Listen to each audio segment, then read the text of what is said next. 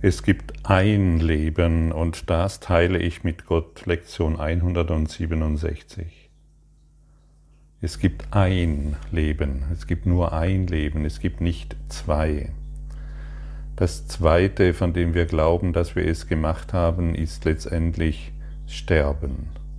Leben bedeutet Leben. Leben bedeutet im Geist Gottes zu sein und zu existieren und das Leben aus diesem heraus zu erfahren.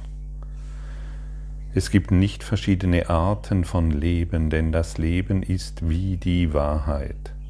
Es hat keine Grade, es ist der eine Zustand, den alles, was Gott erschaffen hat, miteinander teilt. Wie alle seine Gedanken hat es kein Gegenteil. Es gibt keinen Tod, weil das, was Gott erschuf, sein Leben mit ihm teilt. Es gibt keinen Tod, weil ein Gegenteil zu Gott nicht existiert. Es gibt keinen Tod, weil der Vater und der Sohn eins sind.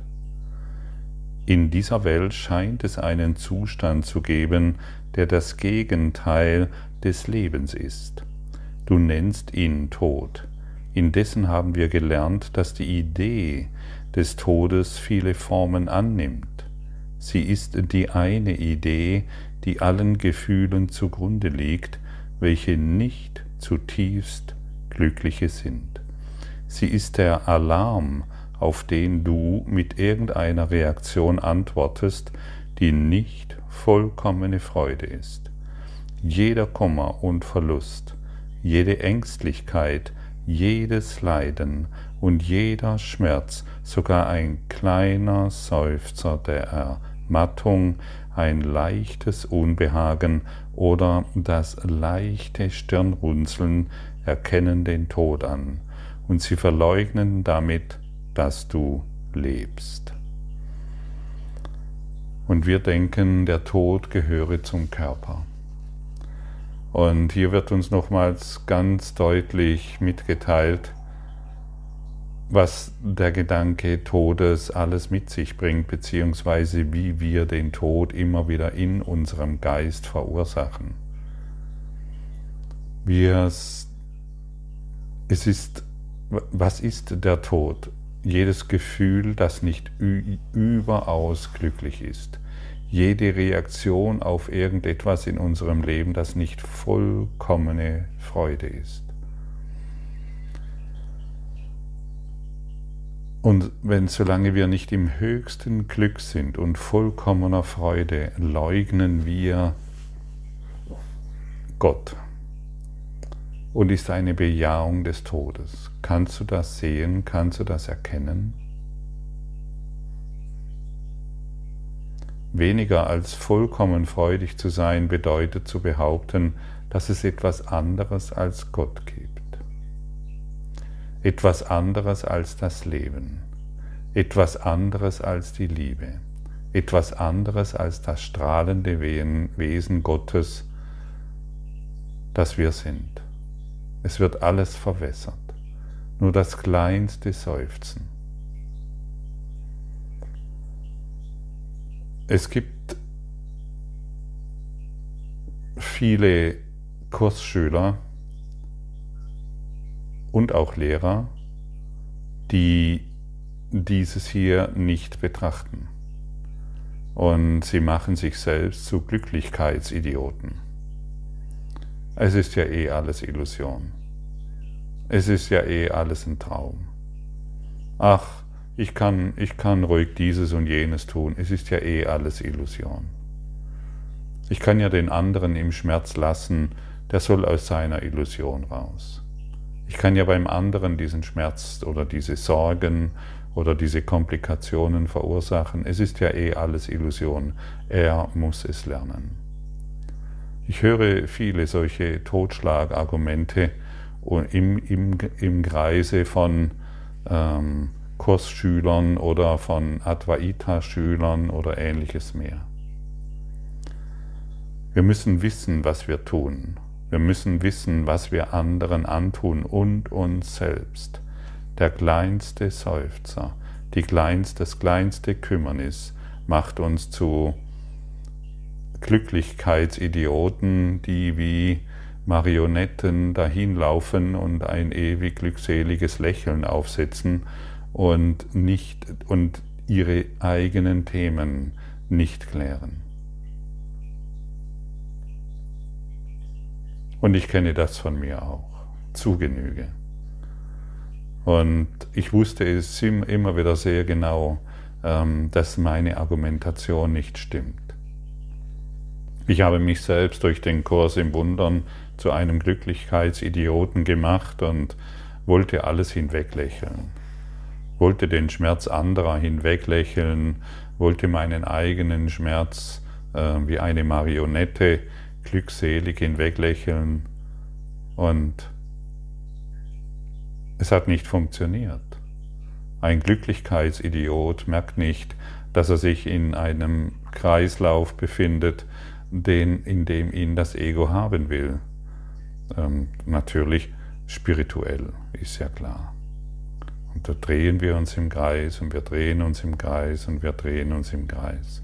Das Ego hat nichts dagegen, dass du dich mit Spiritualität beschäftigst, jedoch macht es die meisten zu Glücklichkeitsidioten. Alles ist gut, alles ist super, alles ist easy, mir geht es gut und ja, und wie sehr ist der Tod, wie sehr ist das Kümmernis, wie, wie nah ist das Leiden, der Schmerz und die Wut noch da. Solange wir unsere Wut, unseren Schmerz und unser Leiden in unserem Geist nicht klären, solange können wir, können wir nicht behaupten, dass wir irgendwo in unserem geistigen Reifen vorankommen. Auch hier bleiben wir auf einer bestimmten Ebene stehen. Wir haben uns zwar viel Wissen angeeignet, wir können uns viel weg erklären und wir können vieles auf eine andere Art und Weise vielleicht betrachten, aber wir sind immer noch in den Fängen des Egos. Und so gibt es genügend ähm, spirituelle Egos wie materielle Egos, die glauben, auf ihrem Weg die Freiheit zu finden. Und es ist alles dasselbe. Es ist alles dasselbe. Es ist immer noch der Glaube an den Tod, beziehungsweise die Abwesenheit Gottes. Und es gibt nur ein Leben, es gibt nicht zwei. Dein Geist ist schon wach. Und es gibt einen kleinen Teil, in den du deinen Geist investiert hast, um eine Welt wahrzumachen, die niemals existieren kann. Also lächle es nicht einfach nur unbewusst hinweg, sondern schau dir heute mal genau an, in welchen Bereichen du noch an den Tod glaubst, wo du noch, wo du noch jammerst, wo du noch klagst, wo du noch seufzt, wo du noch die Stirn runzelst oder dergleichen mehr. Schau dir es an und dann lach über dich. Und dann lache mal wirklich über dich von Herzen heraus. Ah, welch eine Erleichterung zu erkennen, was für ein Glücklichkeitsidiot ich war und ich muss es nicht mehr sein. Ich kann endlich wirklich glücklich sein in dem einen Leben, das es gibt und nicht in dem zweiten, das ich gemacht habe. Und durch dieses Erkennen werden wir sanft hinein begleitet in den glücklichen Traum. Und der glückliche Traum ist die Vorstufe des Erwachens. Und wir können uns vollkommen verlassen auf unseren inneren Lehrer. Und wenn du heute bereit bist, mm, genau das zu tun, was gerade empfohlen wurde, dann machst du diesbezüglich einen Riesenschritt. Das erspart dir Jahrzehnte des Kursstudiums ein. Schau wirklich hin, wo, wo, wo du noch Gott dissoziierst. Wir müssen nicht mehr herumlaufen und sagen, alles ist perfekt. Nichts davon ist echt. Es ist eine Illusion. Ignoriere es, nur Gott existiert. Erfahre wirklich, wo du den Tod in seinen vielen, vielen Auswüchsen noch wahr machst. Und schau dir das ruhig erschütternd an und schau es dir ruhig auf eine Art und Weise an, wie du es vielleicht bisher noch nicht getan hast. Das ist, das ist ein wirklicher Schritt in dein Erwachen hinein. Das ist ein wirklicher Schritt in den Frieden und in die Freiheit hinein. Es mag erschütternd sein und es ist aber ein, ein, ein wirklich großer Schritt in die Freiheit. Und noch einmal, ähm, selbst der kleinste Seufzer ist der Beweis für dich, dass Gott nicht existiert. Selbst das kleinste Wehklagen, selbst die kleinste Idee von Kummer ist der Beweis für dich, dass der Himmel nicht existiert. Vielleicht magst du dir die Zeit nehmen und dir das mal aufschreiben, sodass es dir klar wird, sodass du davon befreit wirst, sodass du dir bewusster wirst, was du dir jeden Tag antust und in jedem Augenblick und in jeder Millisekunde.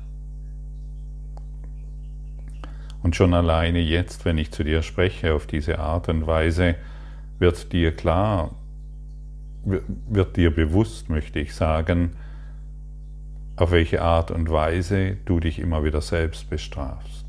Stimmt's?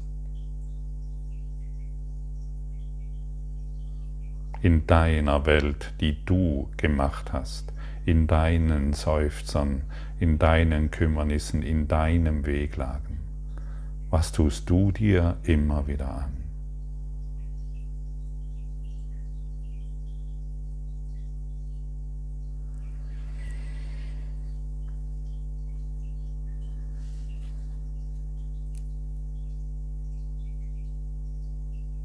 Die Vorstellung vom Tod schmerzt uns.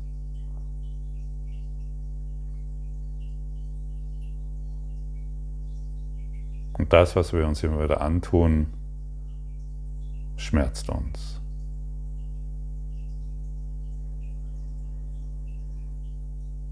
Und wir müssen erkennen, dass all unser, unsere gemachte Welt, dass die ganze Welt, die wir gemacht haben, dass wir glauben, dass dies etwas anderes ist und dass dieses andere existiert. Und noch einmal der Hinweis, es gibt nur ein Leben, das wir mit Gott teilen. Und wir können die Quelle Gottes nicht verlassen, das ist unmöglich. Und nur wenn wir erkennen, dass wir für unsere Todesgedanken verantwortlich sind, können wir wirklich verstehen, dass sie keine Realität haben, außer in unserem Geist. Aber wir müssen schon die Verantwortung für unsere Seufzer übernehmen, um zu erkennen, dass sie keine Realität haben. Erst dann beginnen wir umzukehren. Erst dann beginnen wir Klarheit in unserem Geist hervorzurufen.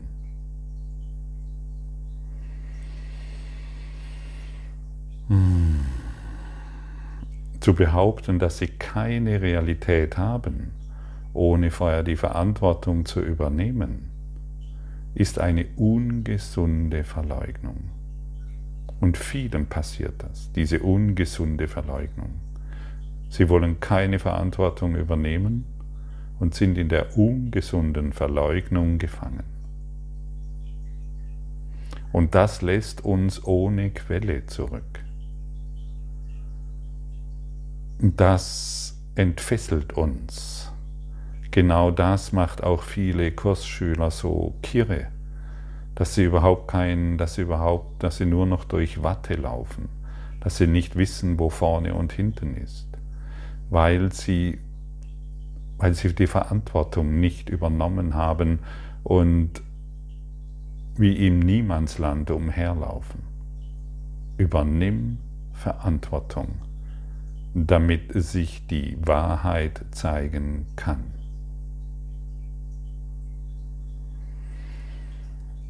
Denn unser Verstand liefert dann eine imaginäre Quelle ohne Gott, irgendwo außerhalb von ihm. Und wir sind dann in den Trennungsgedanken so sehr verwickelt und gefangen. Und das Ego nutzt genau diese Phase, um vielen Kursschülern zu sagen, komm, wir lassen's. Wir machen wieder unsere eigene Welt, wir machen wieder unsere eigenen Ziele. Und zu behaupten, das alles ist Illusion, ohne zu wissen, wer der Illusionist ist, macht die Idee des Sterbens, des Todes wieder zu etwas Realem und macht die Idee des Egos wieder zu etwas Realem, denn er unterdrückt die Verantwortung.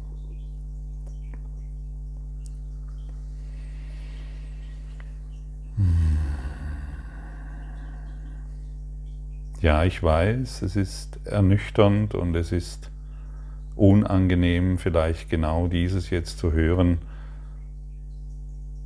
Aber die Lektion lädt uns ein, genau auf diese Art und Weise dahin zu schauen.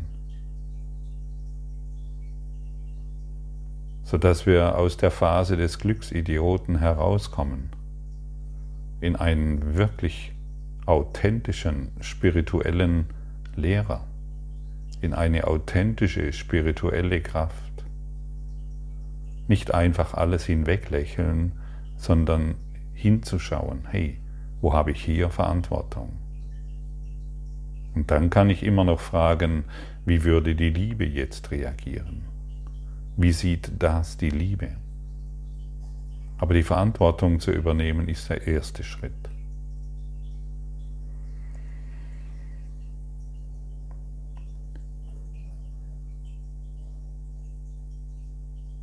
Um die Welt als Illusion zu sehen, bedarf es nicht wirklich konzentrierter, anhaltender Anstrengung.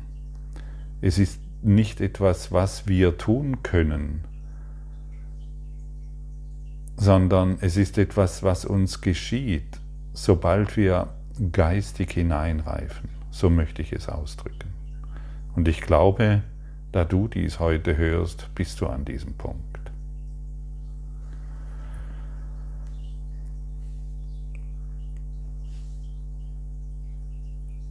Und so kommen wir zum nächsten Punkt, zu sagen, ich versuche den Christus in dir zu sehen. Wir können es nicht versuchen, entweder wir sehen es oder wir sehen es nicht. Und wir sehen es, wenn wir die Blockaden in unserem Geist befreit haben ich versuche den Christus in dir zu sehen, bedeutet überhaupt nichts. Dann versuche ich das Pferd von hinten aufzuzäumen. Wer das schon mal probiert hat, muss feststellen, das bringt überhaupt nichts. Er läuft zwar mit seinem Zaumzeug herum, aber versucht es immer an falscher Stelle. Versuche nicht mehr, sondern werde dir klar, dass den Christus zu sehen das Natürlichste überhaupt ist. Es ist das Natürlichste, wenn du es siehst, wunderst du dich, wie du es nicht sehen konntest, wie du, wie du wegschauen konntest. Und es sind eben diese unser Stirnrunzeln, es ist unser, unsere Kümmernisse, es sind unsere Blockaden, die verhindern, den Christus zu sehen.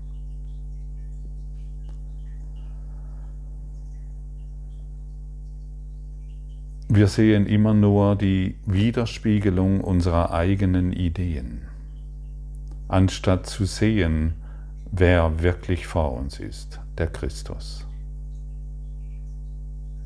Es ist heute nicht ein wunderbarer Tag, all unsere Todesgedanken zu Grabe zu tragen und wirklich einen, einen Quantensprung in, unserem, in unserer geistigen Evolution zu vollbringen?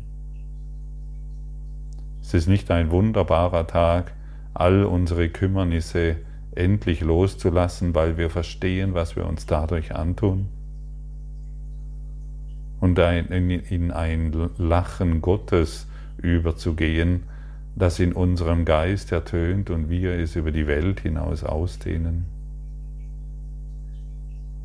Du bist bereit dazu, du kannst das. Vollbringe das Natürlichste, was du jemals tun kannst, den Christus im anderen zu sehen. Lass dich nicht mehr ablenken von des Egos Gedanken.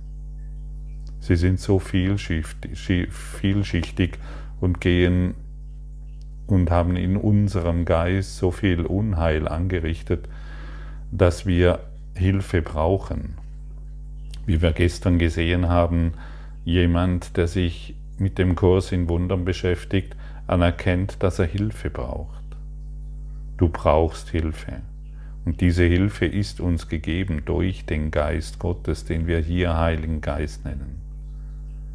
Sage zu deinem Heiligen Geist, hey, ich habe mich hier völlig verdreht.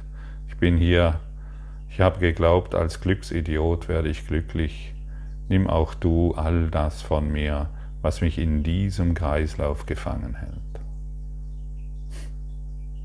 Der Heilige Geist versteht dich. Er weiß, was du meinst mit Glücksidioten. Er weiß, was du meinst mit Gefangenschaft. Er weiß ganz genau, von was du dich befreien willst. Und dann kann er dir helfen. Und vielleicht spürst du jetzt schon eine, eine Leichtigkeit in dir. Vielleicht spürst du jetzt schon, allein wenn du die Worte gehört hast, wie es leichter und friedlicher wird in deinem Geist. Das ist, das ist das Wunder, das wir immer wieder hervorrufen. Das Wunder ist ein erlöster Geisteszustand. Wunder brauchen wir hier in dieser Welt. Im Himmel sind sie nicht mehr vonnöten, denn im Himmel ist alles ein Wunder. Und nimm heute deinen inneren Lehrer und lass dich von ihm führen und dir zeigen, was diese Lektion für dich bereitet und was das hier Gesagte wirklich bedeutet. Höre es dir vielleicht noch einmal an und spüre tiefer hinein in die Worte oder was durch diese Worte zu dir dringen mag. Nimm heute die Übertragung des Heiligen Geistes an und lass alle Todesgedanken von dir gehen. Lass alle endlichen Gedanken dahinschwinden und anerkenne, dass es nur dieses eine Leben gibt und nichts anderes. Das Gegenteil von Leben kann nur eine andere Form von Leben sein. Als solches lässt es sich mit dem versöhnen, was es erschaffen hat, weil es in Wahrheit nicht gegenseitig ist. Seine Form mag sich verändern, es mag als etwas erscheinen, was es nicht ist. Doch Geist ist Geist, wach oder schlafend. Er ist weder sein Gegenteil in irgendetwas, was erschaffen ist, noch in dem, was er zu machen scheint, wenn er zu schlafen glaubt. Gott erschafft nur einen wachen Geist. Er schläft nicht und seine Schöpfungen können nicht etwas mit ihm teilen, was er nicht gibt, noch Zustände machen, die er nicht mit ihnen teilt. Der Gedanke des Todes ist nicht das Gegenteil von Gedanken des Lebens. Gottes Gedanken denen sich auf ewig, denen sich auf ewig keine Gegenteile widersetzen, irgendwelcher Art bleiben ewig unveränderlich mit der Macht, sich ewig unveränderlich auszudehnen, durch in sich selbst, denn sie sind überall.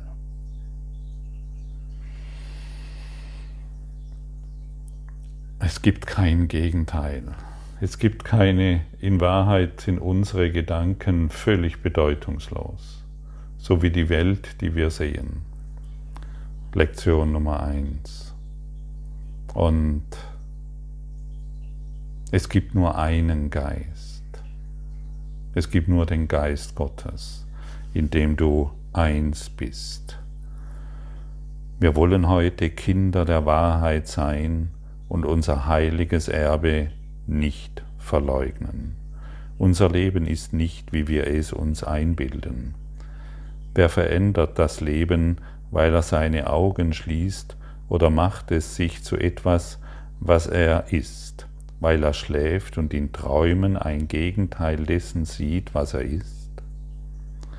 Heute wollen wir in keiner Form um den Tod bitten, noch wollen wir eingebildete Gegenteile des Lebens auch nur einen Blick dort weilen lassen, wo der Gedanke des ewigen Lebens von Gott selbst eingesetzt worden ist. Wir wollen heute danach streben, sein heiliges Zuhause so zu bewahren, wie er festgesetzt hat und will, dass es auf immer und auf ewig ist. Er ist Herr dessen, was wir heute denken, und in seinen Gedanken, die kein Gegenteil haben, verstehen wir, dass es ein Leben gibt und dass es ein Leben gibt und dieses teilen wir mit ihm, mit der gesamten Schöpfung, um ebenso mit ihren Gedanken, die er in einer Einheit des Lebens schuf, welches sich im Tod nicht trennen und die Lebensquelle, aus der es kommt, verlassen kann. Es gibt nur ein Leben und das teilen wir mit Gott.